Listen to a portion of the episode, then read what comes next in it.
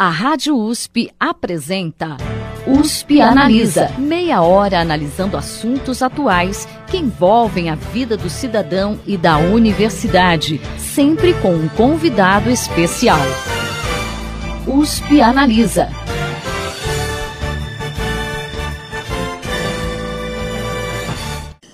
Universidade é o local de onde saem boa parte das inovações científicas e tecnológicas, tanto no Brasil quanto no mundo. Mas será que o modelo de universidade que temos em nosso país está mesmo adequado à realidade de seus estudantes e pesquisadores e ao contexto do século XXI? Para discutir essa questão, o USP Analisa desta semana recebe o professor emérito da Universidade Federal do Rio de Janeiro e ex-professor visitante do Instituto de Estudos Avançados, Luiz Bevilacqua. Professor, seja bem-vindo ao USP Analisa. Muito obrigado, é um prazer estar aqui. Professor, para a gente começar, a ciência e a educação sofreram transformações ao longo do último século que impactaram na universidade. Quais dessas transformações o senhor poderia citar? Bem, eu acredito que a transformação mais importante uh, veio a partir da redução do conhecimento em grupos menores, ou melhor, a convergência do conhecimento. Isso chamou interdisciplinaridade. Quer dizer, os assuntos que foram enfrentados pela ciência né, nesses últimos anos, né, eles necessitam muito a cooperação de várias áreas do conhecimento. Então, isso trouxe um impacto muito grande, porque as caixinhas departamentais começaram a se dissolver. Não existem mais esses muros, não é? Portanto, a universidade tem que ser repensada, inclusive ah, tendo em vista essa nova organização da ciência que vai reduzir muito o número de caixinhas de conhecimento. E o senhor acredita que, embora as principais inovações científicas e tecnológicas tenham saído da universidade e o ritmo dessa evolução que a gente vê hoje em dia seja bastante rápido, a própria universidade ela não se moderniza na mesma velocidade? É, essa questão é delicada, porque, em primeiro lugar, dizer que uh, as maiores ou melhores ou mais importantes inovações saíram da universidade nem sempre é, é, é verdade, né? principalmente em países onde há, há, muito, há plano de governo e muito investimento em, em projetos inovadores. Então, um exemplo, por exemplo, que é, que é absolutamente conhecido no mundo inteiro é a NASA. Né? Então, há, há muitas das inovações que foram transferidas para o setor industrial vieram de programas da NASA, que contou com a cooperação de universidades, mas não foi só a universidade, quer dizer, foram institutos de pesquisa, projetos de governo e universidades em conjunto que desenvolveram muitas coisas, patentearam e vieram então com retorno para a universidade. Né? Aqui no Brasil eh, é mais complicado porque as nossas indústrias elas eh, não recorrem muito à universidade para fazer inovação de fato. Né? Elas estão muito mais preocupadas com o mercado e como uh, colocar seu produto no mercado. Se a inovação for uh, um, um, meio para levar isso adiante, então há uma certa uh, cooperação, mas se não, é muito difícil. Então, várias das, das inovações das, das, universidades não têm esse retorno, né? esse caminho para a indústria, com exceções principalmente quando se trata de grandes indústrias ou indústrias estatais. A Petrobras, por exemplo, ela deu uh, margem a inovações enormes nas universidades do Brasil inteiro, porque eles financiavam projetos de interesse deles. Eles tinham um problema a resolver. Águas profundas, exploração de petróleo em águas profundas, pré-sal. Não existia solução em lugar nenhum do mundo. Então, isso deu vazão a uma cooperação muito maior. Né? A Embraer também, que foi uma, uma empresa que recorreu muito a, a cooperação universitária, porque eles precisavam disso, né? e tem outras menores, como a VEG, a Embraco, Santa Catarina, Braskem também. Né? Mas uh, a Embraer, por exemplo, com a descontinuidade, eu não sei como vai ficar, quer dizer, qual vai ser a demanda da, da, da, da nova Embraer né, para a universidade. Então fica um, um grande ponto de interrogação aí. Né? Agora, o que é, é, importante é que hajam esses. Eu queria aproveitar né, e falar um pouco nisso. É preciso que hajam esses programas de governo né, que solicitem o apoio da universidade para que o produto da universidade, principalmente nas áreas tecnológicas, tenha saída. Senão a saída vai ser para o exterior. Né? De modo que uh, são coisas muito complicadas, não depende só da universidade, nem só da indústria, isso tem uma participação fundamental do governo. Em relação ao modelo de universidade que a gente tem hoje aqui no Brasil, a, a gente pode dizer que ainda ele é semelhante ao das primeiras universidades da história? Que, que, por que a gente não se atualiza tão rapidamente é, assim? É, eu não diria que é semelhante da história, eles tiveram, é um pouco, né, mas a, a, a origem que aproxima mais a, o modelo atual com modelos anteriores foi proposto por Humboldt, né? a Universidade Humboldtiana, onde a pesquisa tem um papel muito importante. Então, esse foi uma, ah, um traço de união que teve uma influência grande e permanece até hoje nas nossas universidades. Né? Mas uh, elas, embora elas não sejam muito semelhantes às primeiras, são mais uh, atendendo mais a essa proposta humboldtiana, elas estão muito longe das necessidades atuais, porque tudo andou muito depressa.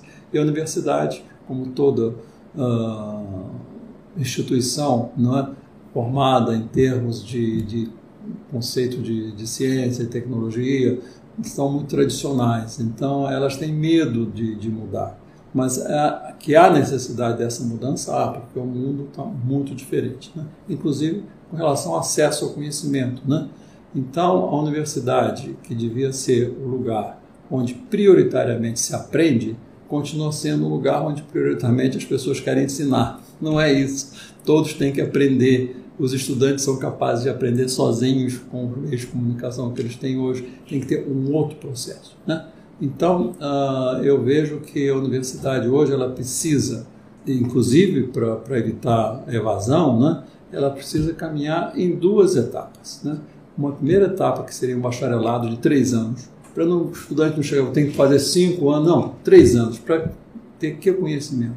Conhecimento do mundo que você vive. Né? Então, a minha proposta é nós e nossa casa. O que é a nossa casa? É o mundo.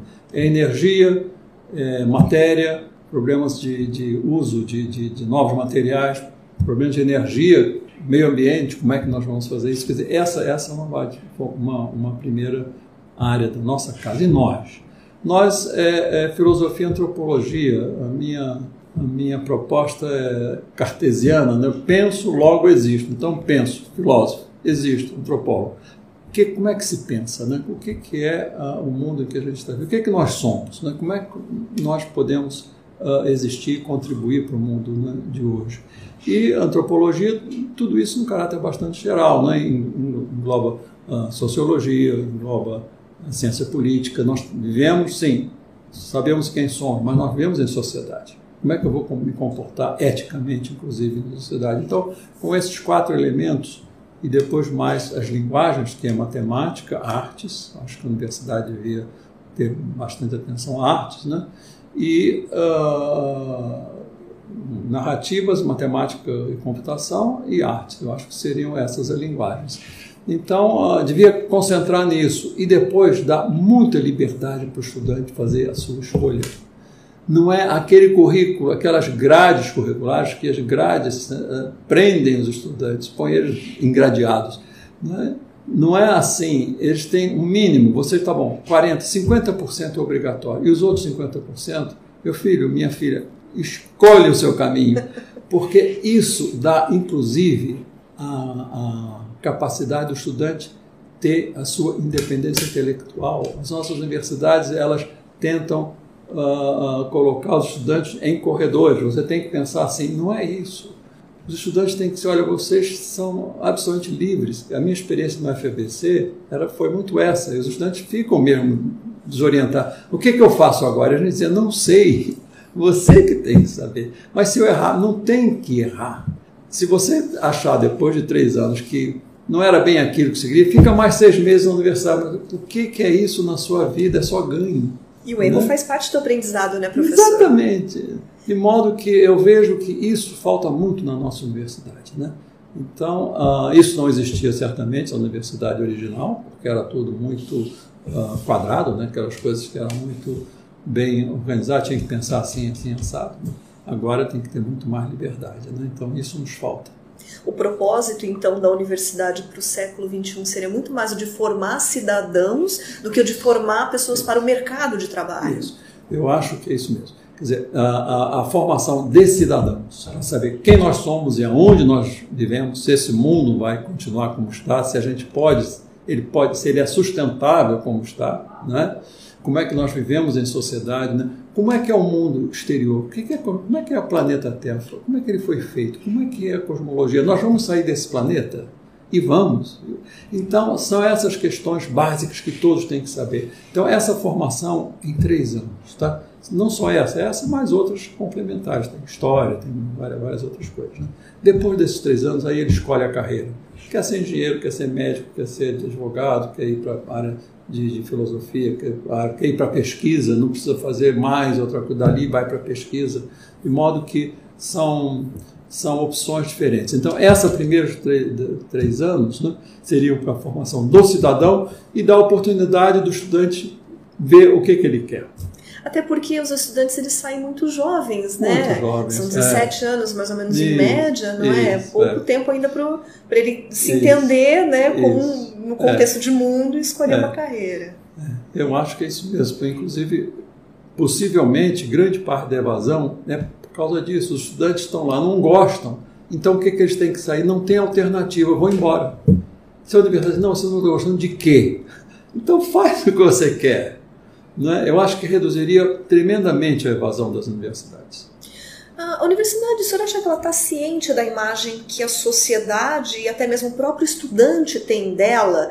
Que análise o senhor faz dessa imagem que a sociedade e o estudante tem hoje da, Eu da acho universidade? que eu acho que realmente é um ponto muito crítico. Eu- nós fizemos, o, o- o- junto com uma equipe, né? Eu quero até citar o professor Naumar Almeida Filho, que é uma pessoa extraordinária, né?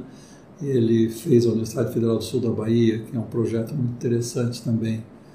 Então, ele foi um dos do braço direito, o professor Ari Ponski, o Caio Dantas, o, o Dr. Dreyfus da, da matemática, né? o Eugênio Bush, enfim, vários, o Arlindo Felipe, várias pessoas que ajudaram muito mesmo. Então, nesse projeto, no final, nós sugerimos o, seguinte: a universidade no espelho. Então, a universidade precisa saber como é que os outros nos veem. E eu acho que muita gente vai ficar surpreso né, uh, ouvindo que vários setores da universidade dizem, olha, vocês não, não pensam que vocês servem para muita coisa, porque eu não estou vendo isso. Então, eu acho que é preciso que a universidade se uh, reveja. Né? Eu ouvi hoje de manhã uma conferência do professor Hernandes e, e o papel que a USP está tendo na formação de, do ensino médio espetacular. Então, acho que ela vai ficar mais visível, mais reconhecida pelo, pelo que tem, né? mas acho que deveria se fazer mais propostas, que ter mais contato com, com o povo em geral, com a população. Então, uh, eu acho que ela não tem essa, essa visão, essa do que os outros pensam, precisava ter, e não só ter, mas como agir para melhorar a importância da universidade, quer dizer, levar a, a população, demonstrar a importância que a universidade tem. E, de fato, tem uma importância fundamental, né? Na, na, formação de um país. Até porque a sociedade é quem financia a universidade pública, né, professor? Exatamente. E num contexto que a gente está vivendo hoje de corte de recursos, né, eles têm que entender por que, que a gente está aqui. Exatamente. Né? E, aliás, com relação a isso, há hoje né, uma, uma atenção muito grande no sentido de dizer que a universidade é, gasta muito dinheiro, que a universidade devia ser paga. Né? A universidade ela não gasta muito dinheiro, porque se não gastar, se o governo não gastar esses recursos com o ensino, vai ter que gastar com penitenciárias. Então, e mais ainda, então é, é, uma, é um absurdo se pensar isso. Aí outras pessoas falam no, nos Estados Unidos que o ensino é pago. Na realidade, nos Estados Unidos o ensino é pago nas, no setor universitário, né? mas as bolsas que o governo dá estão quase estão 7% do PIB americano. Isso é 70% do PIB brasileiro. É 1 trilhão e 700 bilhões de dólares que o, os estudantes americanos estão devendo ao governo. Eu suspeito que eles não vão pagar porque não tem como. E o governo continua financiando, né, apesar de tá, ter várias discussões, porque isso é mais importante, segundo alguns depoimentos deles, do que deixar essas pessoas sem universidade porque não podem pagar, porque vão, ser, vão, vão ir para o crime. Então, uh, é, é, é falsa essa ideia. Se você olhar, por exemplo, o orçamento do MIT, que é uma universidade privada nos Estados Unidos, né? a universidade privada americana não tem lucro, não, são fundações. Né? É bom que se diga isso, porque senão as pessoas pensam que são negócios, não são negócios. Mas o que vem de projetos externos, portanto, de indústria, para o orçamento do MIT é só 13 a 14%. O resto tudo vem de governo ou anuidades, mas as anuidades são financiadas pelo governo, porque no final vem tudo de governo. Porque é isso é importante. Né? O, o, na Europa é a mesma coisa. A Europa, então, o, o governo da Alemanha, por exemplo, o governo está totalmente presente na, na, no financiamento da, das universidades, tanto do governo do Estado como federal. Né? De modo que isso não é gasto, isso é investimento para o futuro. Então é preciso que essas ideias e essas uh, análises sejam levadas à população, né? para que elas saibam que isso é importante. E também, como eu dizia anteriormente, a universidade tem que sair de si mesma, tem que a sociedade dizer: eu existo, vejam, né? como eu sou bela. Ainda voltando um pouquinho em relação ao contexto da graduação, professor, no ano passado, os representantes do Ministério da Educação mostraram uma audiência na, da Comissão de Educação do Senado Federal que a evasão de alunos em cursos de graduação está próxima de 30%, que é um índice bastante preocupante. Na sua avaliação, o senhor já comentou um pouquinho a respeito disso, mas que características do modelo de universidade que a gente tem hoje contribuem para essa evasão? Veja o seguinte, é, eu acho que aí são vários fatores que convergem para isso. Em primeiro lugar, a, eu diria que a maioria dos estudantes que vão para a universidade eles querem um diploma, um diploma para poder ter um emprego. Se você não tem essa perspectiva, eu vou ter o diploma, não vou ter emprego, se eu tenho uma oferta de emprego mais imediata, eu saio porque não é propriamente a formação de cidadão que eu estou recebendo, estou sendo treinado para uma profissão, engenharia, medicina ou, ou, ou mesmo nas ciências sociais, o direito, etc. Se eu não tenho essa, essa perspectiva e eu sou atolado com não sei quantos créditos por semana, que é um absurdo também, vou embora. Se eu tenho perspectiva de emprego depois, eu quero apostar nisso, eu continuo. Né? São barreiras que são colocadas que não estão uh, afinadas com o, o propósito ou a expectativa dos estudantes. Esse é um ponto. Segundo, se tivesse essas duas etapas, faz uma graduação, um, um bacharelado de três anos, e depois, se você acha que tem chance de ter emprego, aí você sai, sai com tiro. Sai com bacharelado, não é evasão, é opção do estudante. Né? Se quiser ir para adiante com perspectiva de outro emprego, então você completa cinco ou seis anos ou o que for. Né? Então, eu acho que essa organização da universidade favorece o que se chama de evasão. A gente tem, não pode ser simplesmente evasão. Por que evasão? Qual é a expectativa que não foi uh, realizada? Né? Então, a gente tem que trabalhar para uh, satisfazer as barreiras dessas expectativas que não foram realizadas. Né? Não é simplesmente contabilizar isso como evasão. Evasão porque a universidade não está ah, atendendo ao que a demanda do mundo atual. Né? Então, por isso é que eu acho que também é importante a reforma universitária. Isso vai, eu tenho certeza que vai reduzir o número de evasão. E a USP, a gente sabe que ela tem uma posição de destaque em rankings internacionais quando comparada a outras universidades brasileiras e até mesmo da América Latina. De que forma o senhor acha que ela poderia contribuir para repensar o ensino superior no Brasil? Essa, essa é uma questão uh, essencial, porque veja o seguinte: o mundo está se eh, globalizando, né? Então, a nova, a nova perspectiva, digamos, nas relações internacionais, né, não é mais a questão, ou não é tanto a questão industrial, não é mais a revolução industrial em marcha, é a revolução cultural em marcha. As universidades europeias e americanas chegaram a um limite e dizem, olha, nós uh, estamos uh, atendendo 100% da nossa demanda. Onde é que existe demanda no mundo? Porque é caro, a universidade é cara. Hemisfério, hemisfério Sul, no Brasil África. Então eles vêm. Brasil, América Latina, não só Brasil. Então eles vêm. Não, não, é, não, é, não adianta ficar com raiva, eles estão no papel deles. Se o Brasil, se fosse o inverso, o Brasil estaria fazendo a mesma coisa. O que nós temos que ver é o seguinte: é, é, é bom aproveitar essa, essa cooperação, é bom desde que nós mantenhamos a nossa independência. Né? O que, que a USP pode fazer? Em primeiro lugar, fazer uma rede nacional de universidade. Nós cooperamos muito com o, o hemisfério norte, Estados Unidos, Canadá, Europa, e entre nós, zero. Então, não é possível um país que já está dividido para ser ocupado, entre aspas, né? é muito fácil. Então, a USP, que é a universidade, digamos, mais bem classificada, a melhor universidade em vários, em vários aspectos do Brasil, tem que liderar esse movimento. Não é? Vamos fazer uma rede de universidades brasileiras para a gente cooperar, porque a, além da gente não cooperar, nós dificultamos. Você sabe que se um aluno, por exemplo, da UFRJ, fizer até o terceiro ano ou quarto ano de engenharia, aí se transfere para a USP, ele praticamente tem que fazer o curso todo, porque ele não, não reconhece as disciplinas, e vice-versa. Se se formar até o terceiro, quarto ano, ou se quiser para o FRJ, eles não vão reconhecer. Quer dizer, isto é de uma loucura que não tem tamanho. Quer dizer, a gente não reconhece as nossas próprias emendas, que são exatamente iguais ou muito semelhantes, uma outra diferença de, de no, no sílabus não vai fazer a, a diferença no conhecimento. Então, se a gente não, não sabe cooperar entre a gente, se a gente, inclusive, dificulta essa cooperação, nós vamos ser, digamos, engolidos né, pelas universidades boas, que são consórcios bons. A Europa está fazendo consórcios de universidades, né? Dizer, e com recurso do projeto Erasmus, muito dinheiro, são consórcios internacionais, e estão abertos para o mundo inteiro.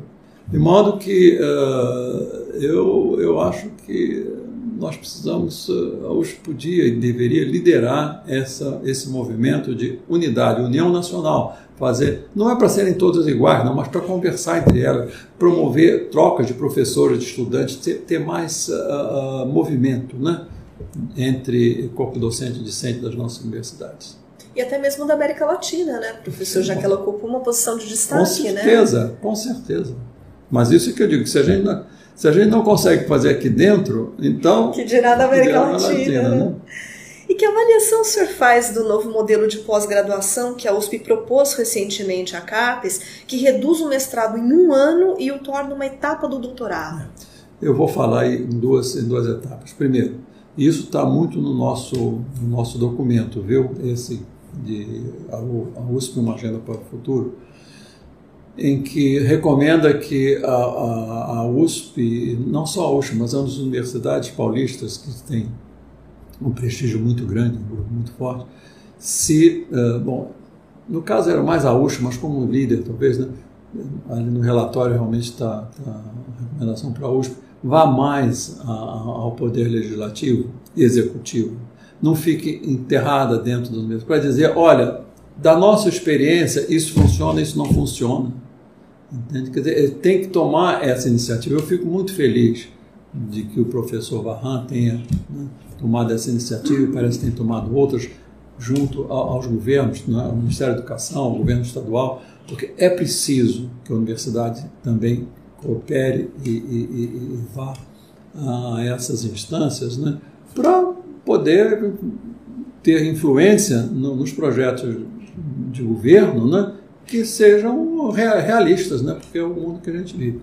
Com relação especificamente ao, a, a proposta, eu acho que, enfim, não é má, mas uh, eu, eu teria outra, eu tenho outra ideia. Eu acho que não se deve exigir mestrado para o doutorado. Eu acho que os estudantes que quiserem enfrentar o doutorado direto, enfrentam. Até porque já existe essa opção, né, professor, isso, doutorado direto isso. em algumas instituições. É, é, exatamente. É.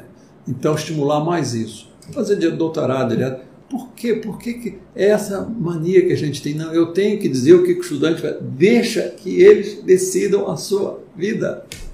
Isso tem muito a ver com a nova concepção de ensino, né, professor? Também. Do professor mais como um tutor, Isso, né, exatamente. como alguém detentor do exatamente, conhecimento. É, exatamente. Então eu acho que são é mudança de atitude também, né? Agora, a universidade resiste muito, quer dizer, o corpo docente, principalmente os certos grupos de corpo docente, né, são muito resistentes a essas mudanças, né, porque ah, sempre foi assim. Mas hoje não é assim, hoje o mundo mudou. Né?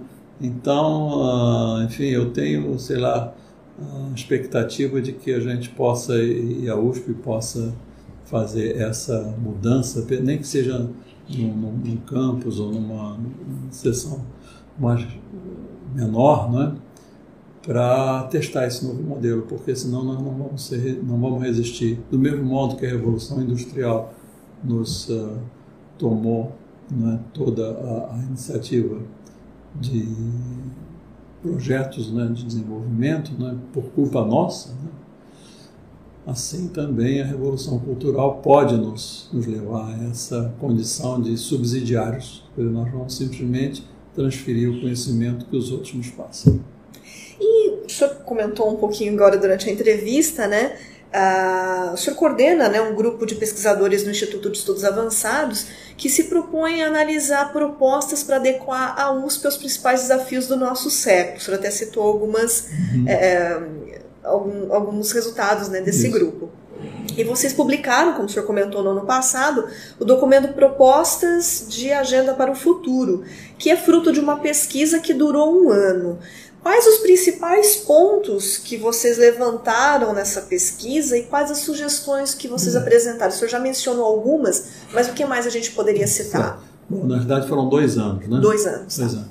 Bom, uh, além dessa mudança curricular, isso aí é, uma, é um dos pontos mais importantes da, da proposta. Há um outro que eu considero muito crítico também, é o Instituto de Inteligência Artificial e aprendizado de máquinas, mas esse instituto de muito focalizado em informática, né, toda a parte de informática, que ele não congregue apenas técnicos de informática, matemáticos, né, engenheiros de computação, mas também psicólogos, pessoal de neurociências, educadores, né, pessoal de filosofia, porque uh, essa não é apenas a máquina que as pessoas acham que vão pensar. Eu, eu acho que não, mas enfim, as máquinas que vão decidir vão ser melhores que os humanos. Eu, eu acho que aí depende da gente saber o que é ser humano e o que não é humano. Então, como esse, esse, essa nova tecnologia que está aí vai avançar, sem dúvida, vai afetar o próprio ser humano, o próprio projeto de aprendizado. Né?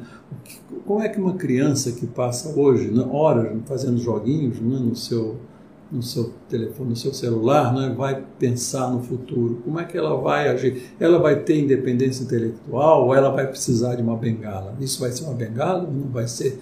Quer dizer, todo esse processo, processo de cognição, como é que a gente aprende? Como é que funciona o cérebro, né? Isso aí é uma dúvida né, que existe ainda, porque é bastante complexo. Então, seria um instituto desse, desse gênero. Outro ponto que nós destacamos também, que nós já falamos, foi essa a USP para a sociedade né? como é que ela se, se projeta para dizer para a sociedade o que, ela faz. Né? E o outro é começar a agir também como polo atrator de, de, de estudantes de fora, porque os outros, todo mundo quer ir para, sei lá, para Europa, Estados Unidos. Se a USP abrisse curso, nem que fosse um curso de verão, né? O, o, nesse, nessa, no nosso julho, agosto, junho, julho, agosto, que é férias no hemisfério norte. Cursos interessantes para estudantes estrangeiros. Certamente, se a gente fosse abrir um curso aqui de, de tecnologia automotiva, ninguém vinha, porque eles têm. Mas se a gente abrir um curso sobre Amazônia, o que, que é a vegetação da Amazônia? Quais são os, os, medicamentos que podem ser feitos na Amazônia? Quais são as riquezas minerais no Brasil? O que, que é energia solar? O Brasil é o, o, o país do mundo que recebe maior quantidade de sol durante o ano.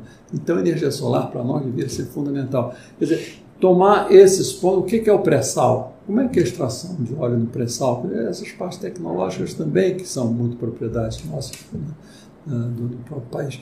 Então, abrir esses cursos para as pessoas virem de fora, para começarem a conhecer o país, né, a ter mais uh, uh, ação nesse sentido. Né? Então, esse é um outro ponto. O outro é esse, da, da mais para fora, para ações de governo. Né? O outro foi sobre os rankings. É gozado, pessoal não gostou muito desse quando nós fizemos a apresentação. Das, do, eu não estou dizendo para a USP fazer os rankings, mas ela, se, é, é, ela, tem que saber como é que são feitos esses rankings. Você não entra num jogo, você não entra no, no, no, num campo de futebol sem saber as regras. E se as regras dizem você não pode passar de campo para lá, diz não, eu não vou jogar, porque eu tenho que passar para outro campo também. Então é preciso que ela analise isso Porque hoje mesmo, nessa palestra que eu, que eu fiz, existem um, vários tipos de, de, de rankings, né? E, e, um que é da Leiden, Leiden Ranking Association, que é da, na Holanda. Nesse ranking, a USP está oitavo lugar no mundo. E ninguém cita isso. Eu acho que nós temos uma, uma perversa atitude de sempre pegar o que é pior para a gente. Qual é que é o ranking? Você vai procurar onde é que a USP está em último lugar. Ah, é, então esse que a gente vai apresentar. Ele está em oitavo lugar nesse slide. Qual, como é, quais são os critérios dele? Né? Como é que eles analisam isso? Tem outro que ela está em 70 lugar. Também já é muito maior do que o 200. Né? Então, ela tem que olhar isso, sabe? Não é, nem, não é olhar onde está o, o pior e isso é ser apresentado errado nós temos que confiar mais na gente. A USP eu acho que devia olhar como é que são feitos esses rankings e dizer, olha, uh, esse ranking, olha, eu vou dizer uma coisa, se a USP uh, contratar dois prêmios Nobel, dois prêmios Nobel, dá um dinheirão para eles ficar fazendo alguma coisa, ela sobe para o lugar 180 por aí que, que isso significa como universidade. Né? E o que, que isso vai refletir na sociedade, na sociedade, também, né, professor? Então é preciso que, que isso aconteça. Eu sei que as universidades europeias, algumas pelo menos, estão dois atrás de contratação de prêmio Nobel para subir no ranking. Mas isso não é de fato o, o, o grande objetivo. Né? Agora, se forem usar isso para distribuição de recursos, então é muito mais grave ainda. Né? Bacana, tá professor. Infelizmente o nosso tempo chegou ao final.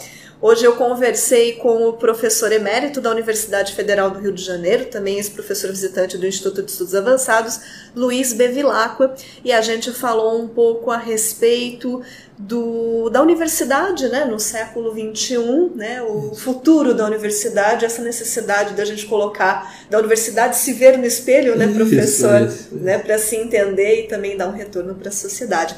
Professor, muito obrigada pela presença do senhor hoje aqui com a gente. Eu que agradeço, foi muito prazer de estar aqui. Na história, estarei sempre à disposição. O programa de hoje fica por aqui. Até a próxima semana. Você ouviu USP Analisa um programa da Rádio USP Ribeirão em parceria com o IEA, Instituto de Estudos Avançados, Polo Ribeirão Preto. Produção do Serviço de Comunicação Social da USP e do IEA. Coordenação Rosimeire Talamone. Apresentação Thaís Cardoso.